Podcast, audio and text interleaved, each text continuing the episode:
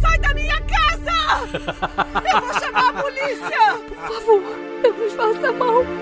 Por favor! Pelo amor de Deus, me ajudem! Ele está lá agora! Chamem a polícia! Você é um doente! Um desequilibrado! Saia daqui! Cala a boca! Eu sou o BTK. Essa é a parte 2 do caso Serial Killer BTK.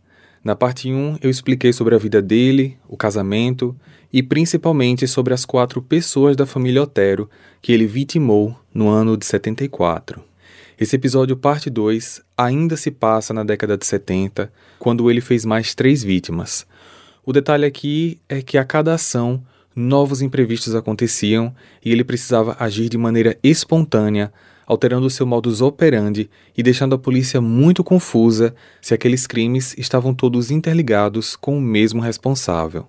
Então preparem-se, porque agora vocês irão saber o que houve com as vítimas Catherine, Shirley e Nancy e entender as ações que o BTK tomou para conseguir concluir cada um dos seus projetos, mesmo diante de tantos imprevistos.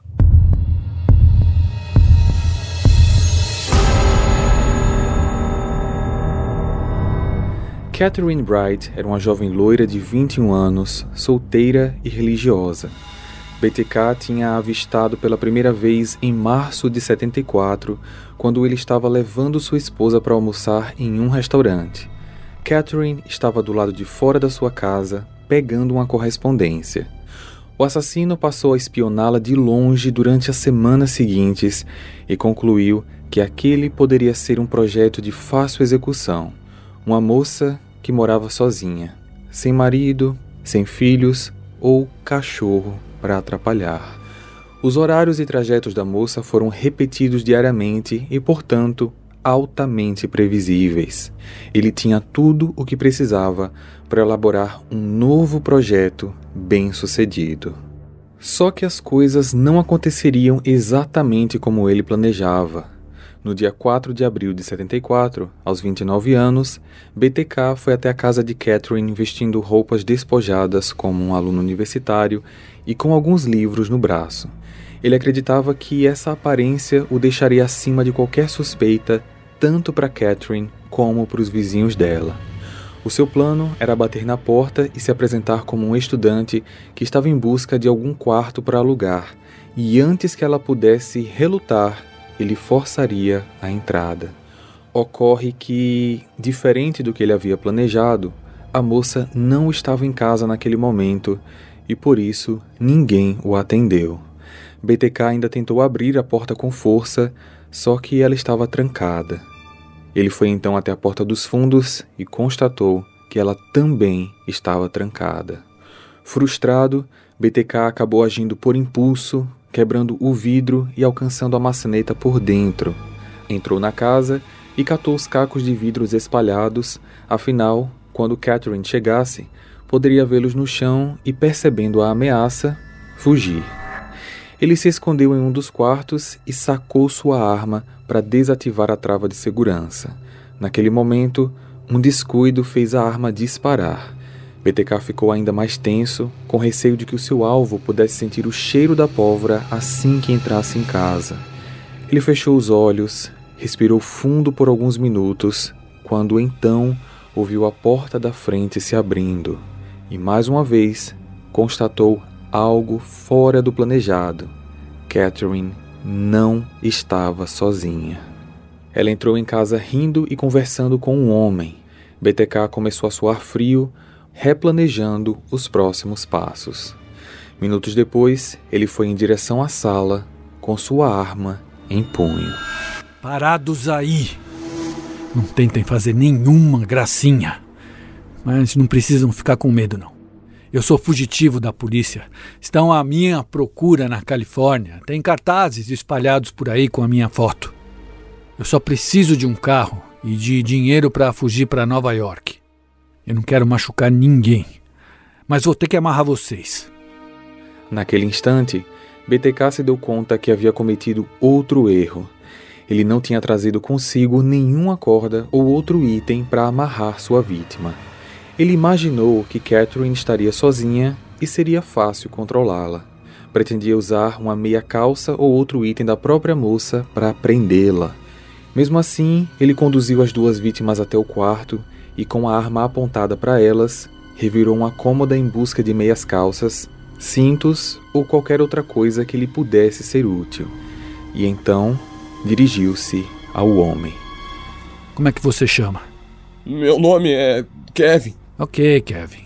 E o nome da sua namorada qual é? Ela não é minha namorada, é minha irmã, Catherine. Ah, é sua irmã, é? Tá bom. Então toma aqui essa bandana e amarra as mãos dela bem apertado. Depois deita aí no chão que eu vou te amarrar. Na verdade, BTK pretendia matar cada um deles em cômodos separados, sendo o Kevin o primeiro, de modo que Catherine não pudesse perceber e não tentasse reagir.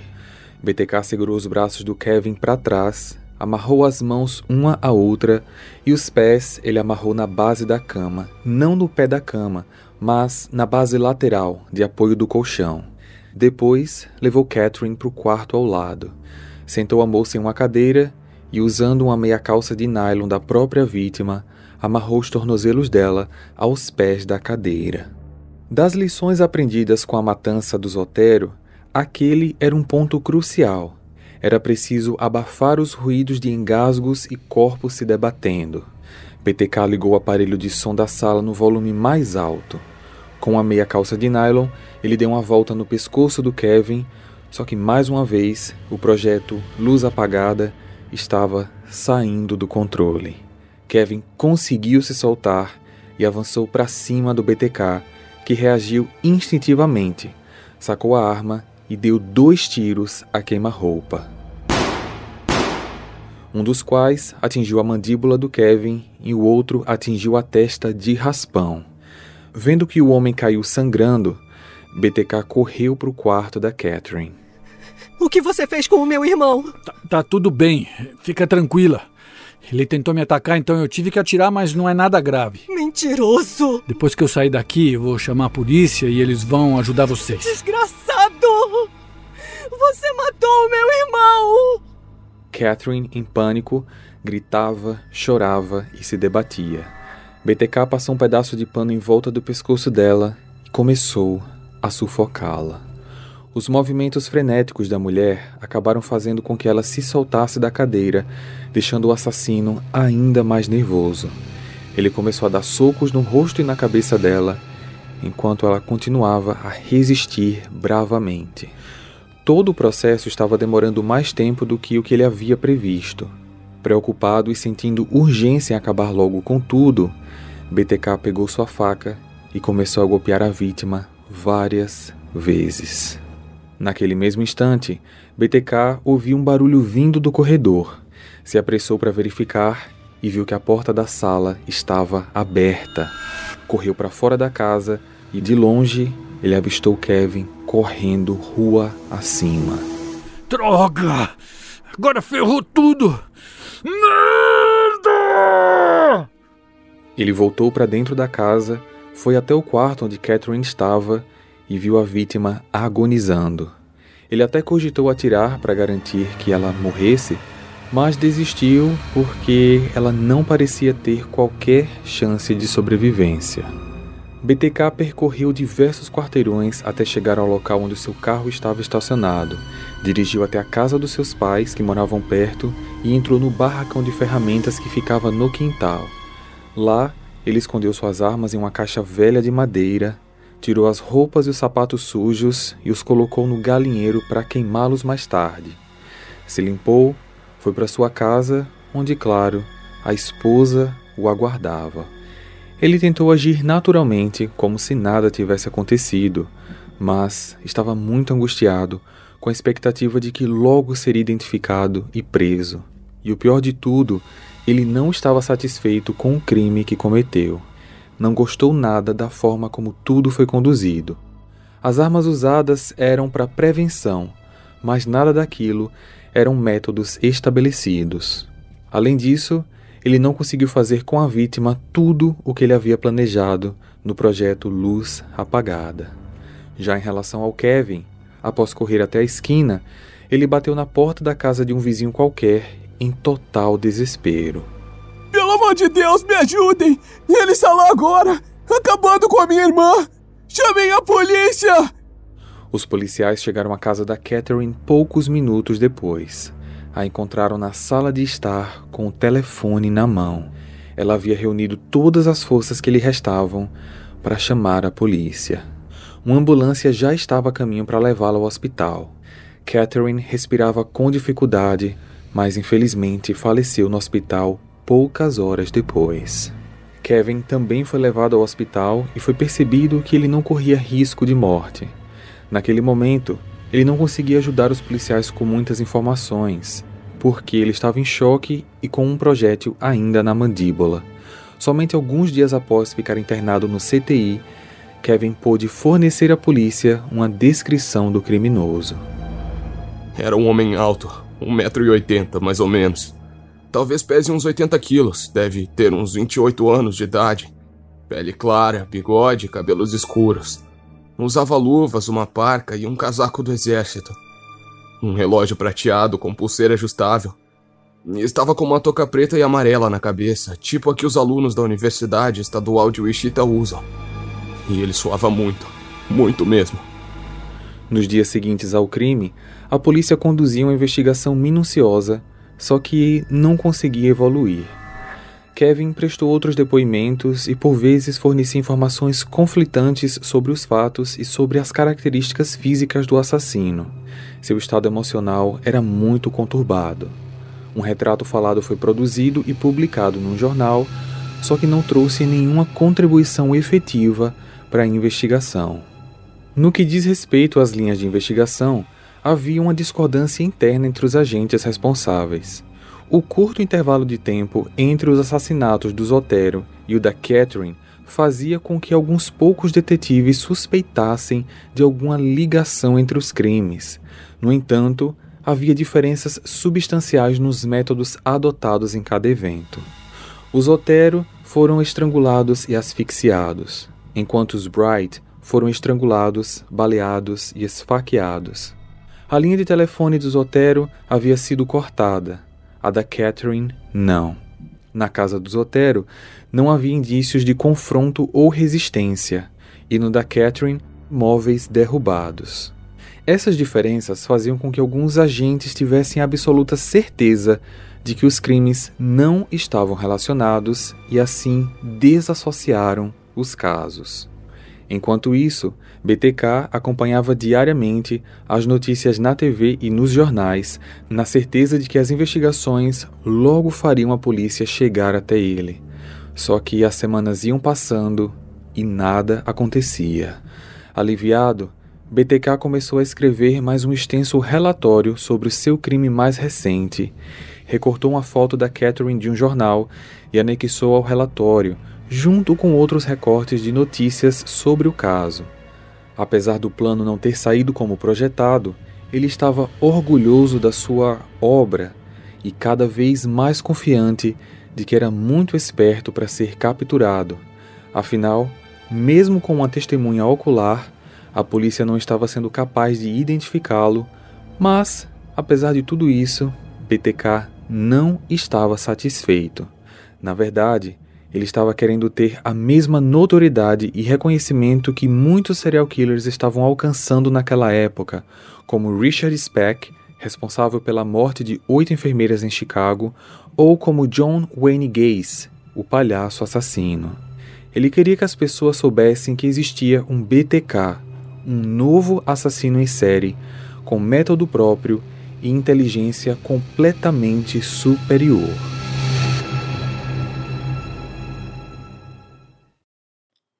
Oi, gente, aqui é a Marcela do Detetive do Sofá e eu quero convidar vocês para conhecerem o podcast. Já tem mais de 160 episódios sobre crimes e mistérios não solucionados. E se vocês não sabem por onde começar, eu indico os episódios da Madeleine McCann.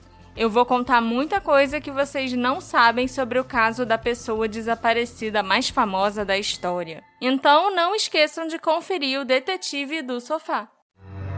Em outubro de 74, Seis meses após a execução do projeto Luz Apagada, o jornal Eagle publicou uma matéria revelando que três presos, que cumpriam pena por outros crimes, estavam alegando conhecer detalhes sobre os assassinatos do Zotero.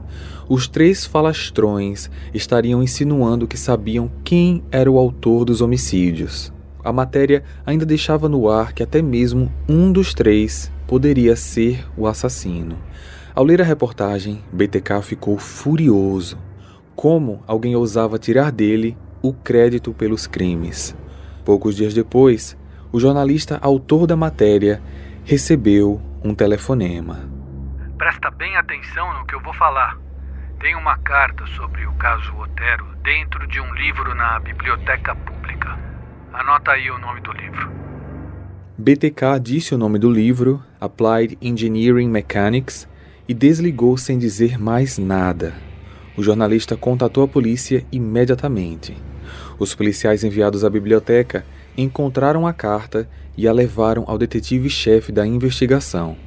O texto continha muitos erros gramaticais, gerando dúvidas se o autor da carta tinha baixa escolaridade ou se apenas estava tentando despistar a polícia com erros propositais.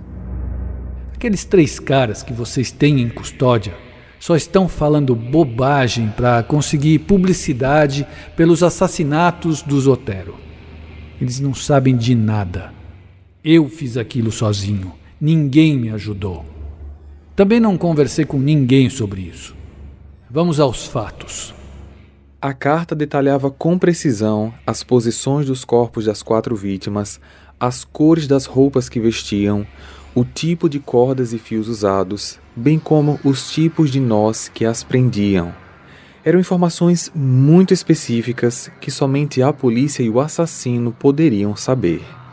BTK ainda descreveu com riqueza de detalhes a crueldade dos seus atos e finalizou: Sinto muito que isso aconteça com a sociedade. São eles que sofrem mais. É difícil me controlar. Quando e como esse monstro entra na minha cabeça e me obriga a fazer essas coisas, eu nunca vou saber. Mas ele está aqui e vai ficar. Vai continuar a me fazer sofrer e fazer outras pessoas sofrerem ainda mais. O monstro já escolheu a próxima vítima. Boa sorte na caçada. Atenciosamente, o verdadeiro culpado. PS. Como assassinos sexuais não mudam o modus operandi, eu também não vou mudar o meu. As palavras-chave para mim vão ser amarrar, torturar, matar. BTK. Essas palavras vão entrar em ação de novo na próxima vítima. Elas sempre vão me identificar. Os investigadores ficaram possessos de raiva com a audácia do BTK Fazia nove meses que eles estavam investigando o caso dos Otero sem nenhum êxito e agora recebiam aquela carta que os humilhavam, os desafiavam e, pior ainda, prometia que novas mortes iriam acontecer. De qualquer forma, a carta era uma pista importante e precisaria ser mantida em sigilo para não comprometer a investigação os detetives convenceram os editores do jornal a não fazer nenhum tipo de divulgação, evitando assim que se instaurasse um pânico geral na população. Só que na manhã de Halloween, o jornal Eagle ignorou o pedido e publicou uma coluna sobre os novos achados no caso do Zotero.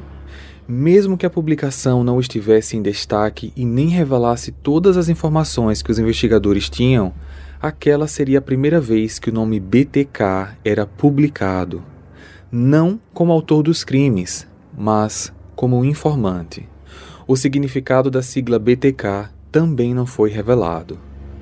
Ao longo da última semana, a polícia de Wichita vem tentando entrar em contato com um homem que possui informações a respeito dos assassinatos dos Otero. Realmente existe um BTK as autoridades policiais não podem revelar como sabem disso, mas estão convencidas de que quem quer que seja esse BTK é alguém que tem informações importantes sobre o caso. Estamos aqui divulgando um número de telefone para que o BTK faça contato direto. Estaremos em prontidão para ajudá-lo. No entanto, BTK não fez qualquer contato. Poucos dias antes da publicação, ele havia começado a trabalhar para uma empresa de instalação de alarmes de segurança, um negócio que estava em alta demanda após os crimes da região. Ou seja, BTK entrava nas casas de inúmeros clientes para realizar a instalação do sistema, que em tese os manteriam seguros. Em dezembro de 74, dois meses depois que o BTK enviou aquela carta, o jornal The Sun publicou um furo de reportagem.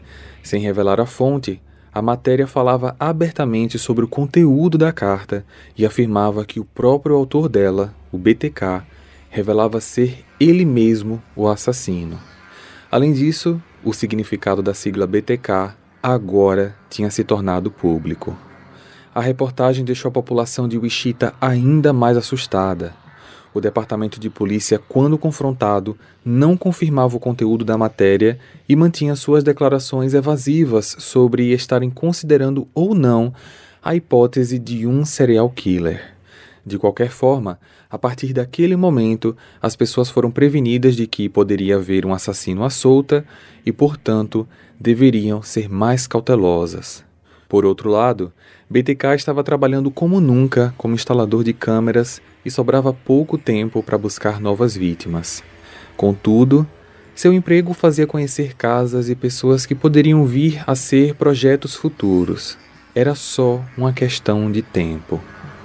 Em janeiro de 75, o caso da família Otero completava um ano sem solução. A polícia já havia interrogado mais de 1.500 pessoas, centenas de pistas haviam sido verificadas, só que tudo em vão. O único aspecto positivo era que o BTK não havia matado novamente, como prometeu na carta. Mas isso em nada diminuía a frustração dos investigadores, nem a preocupação dos moradores da região. Durante os dois anos após o assassinato de Catherine, o povo de Wichita não ouviu mais nada sobre o BTK, que seguia impune com sua vida exemplar de cidadão de bem, trabalhador, religioso atuante e líder do grupo de escutismo. Além de todas essas atribuições, BTK tornou-se pai pela primeira vez com o nascimento do Brian no dia 27 de julho de 75. Mesmo com as obrigações familiares e um novo emprego ocupando a maior parte do seu tempo, BTK nunca parou de fazer sua busca por vítimas. Uma lição que ele aprendeu com as suas ações anteriores foi a de que era preciso ter, além do projeto escolhido, outros dois ou três de reserva que pudessem ser executados no mesmo dia, caso surgisse um imprevisto com a primeira escolha. Até que então, o BTK se sentiu preparado e confiante para agir novamente. No dia 17 de março de 77, quase três anos após o seu último crime, ele saiu de casa vestido com elegância, portando uma maleta executiva com todos os itens necessários para a execução do seu novo projeto, o Projeto Verde.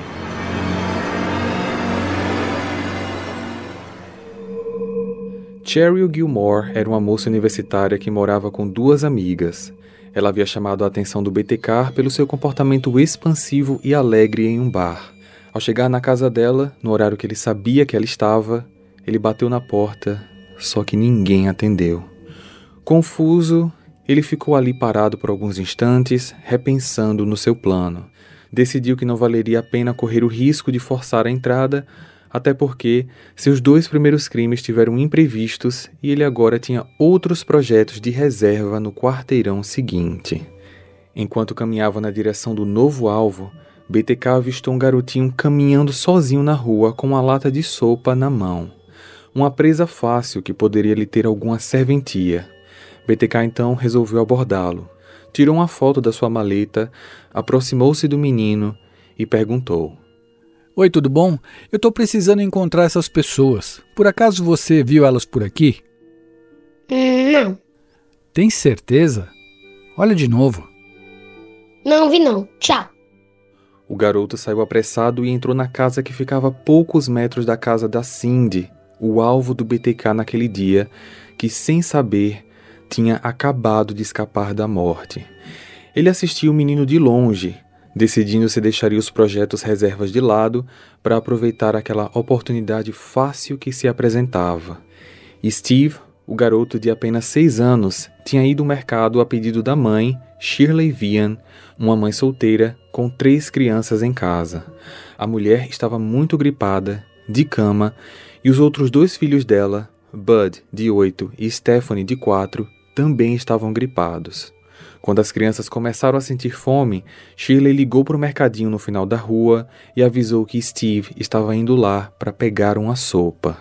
Cerca de 15 minutos depois do Steve ter retornado, a família ouviu batidas na porta. Steve correu até lá e abriu apenas uma fresta, mas pôde facilmente reconhecer a pessoa do lado de fora. Era o homem da maleta. Shirley vestiu um roupão e foi verificar. Ao ver a mulher chegando, BTK se apressou em abrir a porta e entrar na casa, apresentando um cartão de visitas falso, onde se apresentava como detetive. Fechou a porta calmamente, enquanto Shirley ficou paralisada.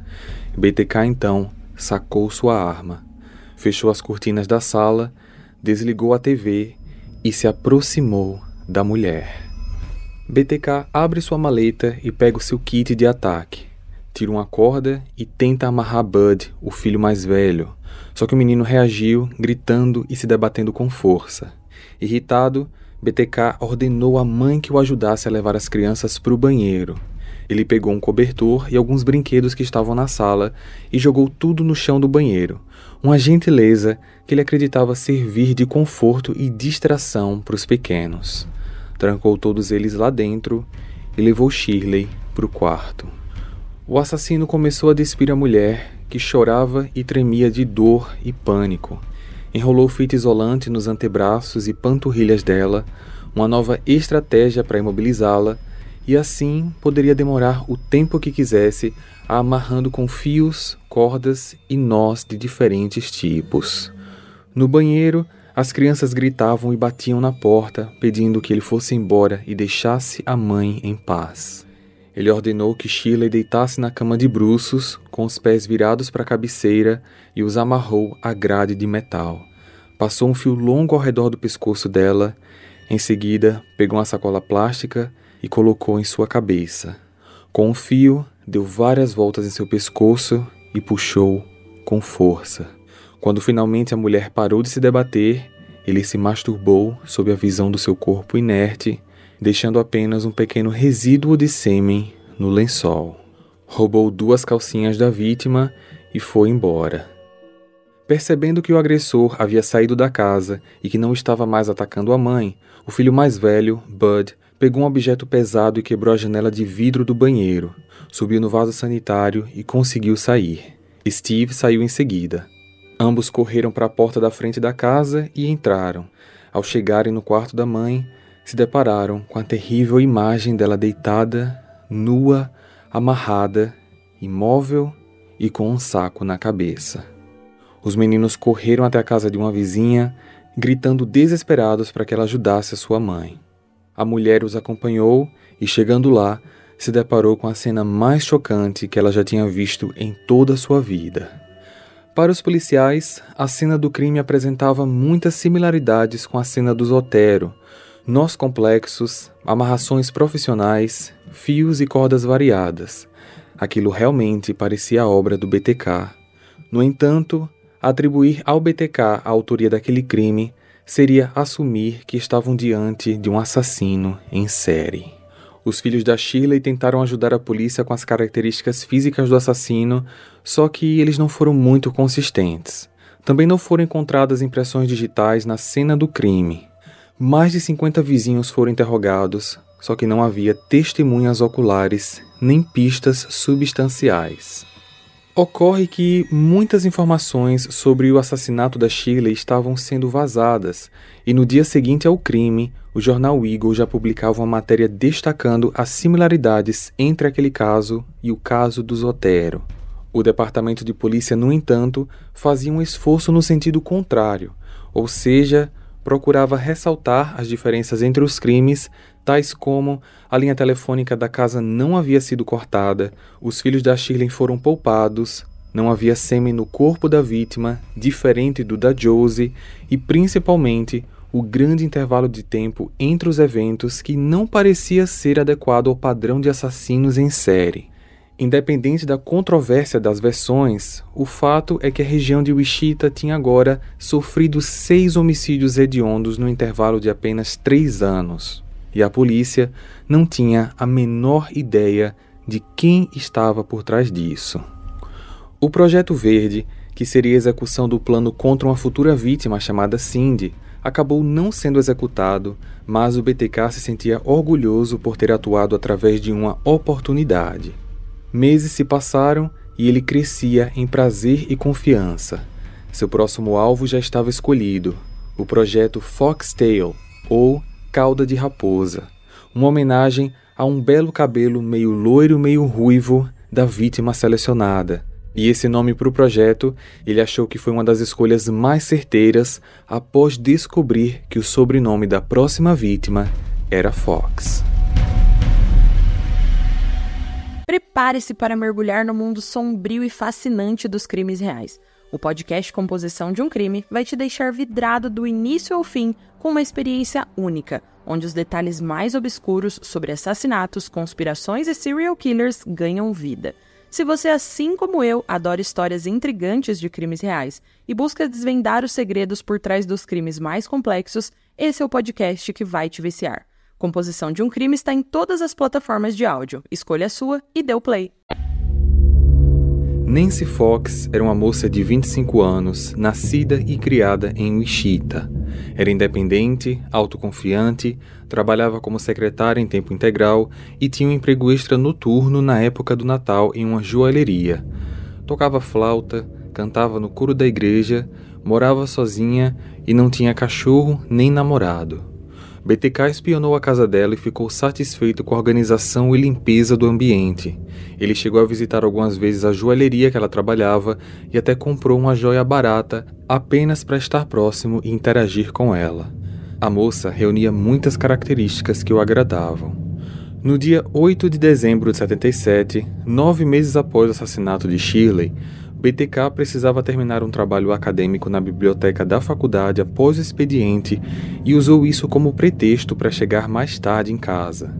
Após concluir a tarefa, trocou de roupa no banheiro da universidade e vestiu roupas escuras. Dirigiu o carro da sua esposa até o bairro de Nancy e o estacionou a alguns quarteirões da casa dela. Pegou sua sacola de ferramentas, andou até o local ele sabia que naquele horário, por volta das nove da noite, ela ainda não teria voltado para casa, só que ele precisava se certificar. Então, bateu a porta e, conforme previsto, ninguém atendeu. BTK foi até os fundos da casa, cortou o fio do telefone, quebrou o vidro de uma janela, entrou e ficou esperando a sua presa. Assim que Nancy entrou pela porta da frente, avistou o intruso e o confrontou. Saia já da minha casa. Vou ligar pra polícia agora mesmo. Pode tentar, mas não vai adiantar nada. Eu cortei o fio. BTK se aproximou da moça e mostrou sua arma. Por que você tá na minha casa? O que você quer? Sexo. O que eu quero é sexo. Vou ter que te amarrar e vou tirar umas fotos. Vai embora daqui, agora. Você é doente, sabia? Sim, eu sei. Nancy não se intimidou Encarando ele de frente, tirou o casaco e acendeu um cigarro. BTK pegou a bolsa dela e espalhou o conteúdo sobre a mesa para roubar alguns troféus, como a carteira de motorista e outros pequenos itens pessoais. Ele dizia uma história bem parecida com a que contou nos crimes anteriores. Era um foragido da polícia, queria relações sexuais, pegar dinheiro e ir embora. Só que Nancy o surpreendeu. Já que é assim, vamos acabar logo com isso. Para você ir embora e eu chamar a polícia. Os dois vão pro quarto e lá BTK tira da sua sacola de utensílios um par de algemas. Qual a necessidade disso? Eu falei que eu ia te amarrar, não falei? Então, isso faz parte da coisa toda. É isso que me deixa excitado. E por que você tá usando luvas? Como eu já falei, sou procurado pela polícia e não quero deixar digitais. Isso é ridículo, conversa fiada. Cala sua boca, ou vai ser pior para você. BTK puxou as mãos da Nancy para trás e as algemou. A deitou de bruços na cama, a amordaçou e tirou sua roupa.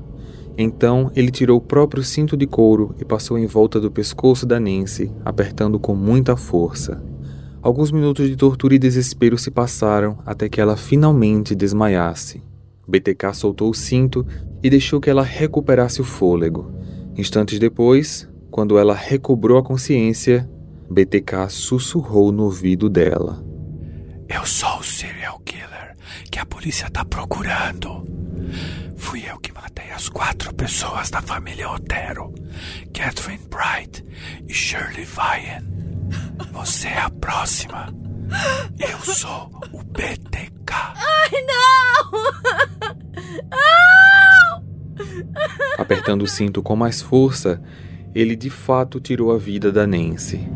Em seguida, pegou uma camisola azul, se masturbou em cima dela, deixando a peça de roupa suja com seu sêmen ao lado do corpo da mulher. Da cômoda dela, ele roubou joias e várias peças de lingerie de alta qualidade. BTK saiu muito orgulhoso da casa da Nancy. Aquele tinha sido o plano perfeito, o único até o momento que havia saído exatamente como planejado e desta vez sem testemunhas. Como ele sabia que poderia demorar um pouco até que o corpo da Nancy fosse encontrado e ele queria mais uma vez ser manchete de jornal, ele não estava disposto a esperar. De um telefone público, BTK fez uma ligação. Às 8 e 18 da noite, a central de emergências recebeu a chamada de um homem que informava o local e o nome de uma vítima de homicídio. O atendente ainda tentou fazer mais perguntas, só que ele já havia largado o telefone fora do gancho e saído. Os policiais chegaram à casa da Nancy poucos minutos depois. Lá, encontraram aquela cena, como também a evidência do sêmen na camisola. Tudo impulsionava as primeiras impressões para aquilo que eles mais temiam admitir. Era o BTK. Nos dias seguintes, o clima no departamento de polícia de Wichita era muito tenso. Não dava mais para evitar a realidade incômoda de que estavam lidando com um assassino em série e, ao mesmo tempo, assumir isso era atestar três anos de falhas nas investigações. O chefe da polícia decidiu contratar o FBI para pedir orientações sobre os próximos passos. Deveriam admitir publicamente que havia um serial killer em Wichita e que ele voltou a atacar?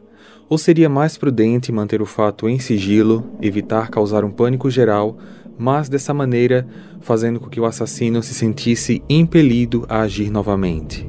Nem mesmo os agentes do FBI tinham convicção sobre como agir. Sem conseguir uma orientação técnica adequada, o alto comando da polícia local decidiu, mais uma vez, não alarmar a população. A morte de Nancy não seria atribuída ao BTK, pelo menos não naquele momento. Enquanto a polícia investigava o caso nas semanas seguintes, BTK se sentia invencível. Afinal, ele assumiu um risco enorme ao ligar para denunciar um homicídio que ele mesmo cometeu, deixando uma pista valiosíssima, um registro espontâneo da sua voz. E nem mesmo assim conseguiriam chegar até ele. Ele continuava a fazer dossiês detalhados sobre seus crimes e estava certo de que um dia o mundo inteiro saberia quem ele era. Para saber todos os detalhes dos crimes seguintes do BTK, basta clicar aqui e conferir a parte 3 desse caso. Oi, pessoas, tudo bom? Meu nome é Gisele, host do podcast Sob Investigação, um podcast para quem sabe que a realidade é pior que a ficção. A cada temporada são 20 novos casos nacionais e casos extras. Se você gosta de crimes brasileiros, te espero lá. Beijos!